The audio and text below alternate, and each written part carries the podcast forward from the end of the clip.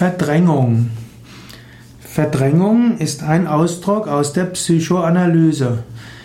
Verdrängung bedeutet, dass man bestimmte tabuisierte Sachverhalte oder auch Vorstellungen oder Emotionen aus der bewussten Wahrnehmung herausbringt.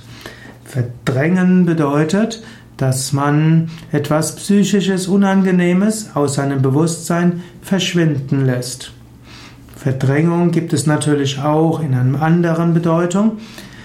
Eine Flüssigkeit kann oder ein Gegenstand kann Flüssigkeit verdrängen. Hm, zum Beispiel können auch, kann man ein, wenn man in die Badewanne einsteigt, dann verdrängt der Körper das Wasser und dann kann die Badewanne auch überlaufen.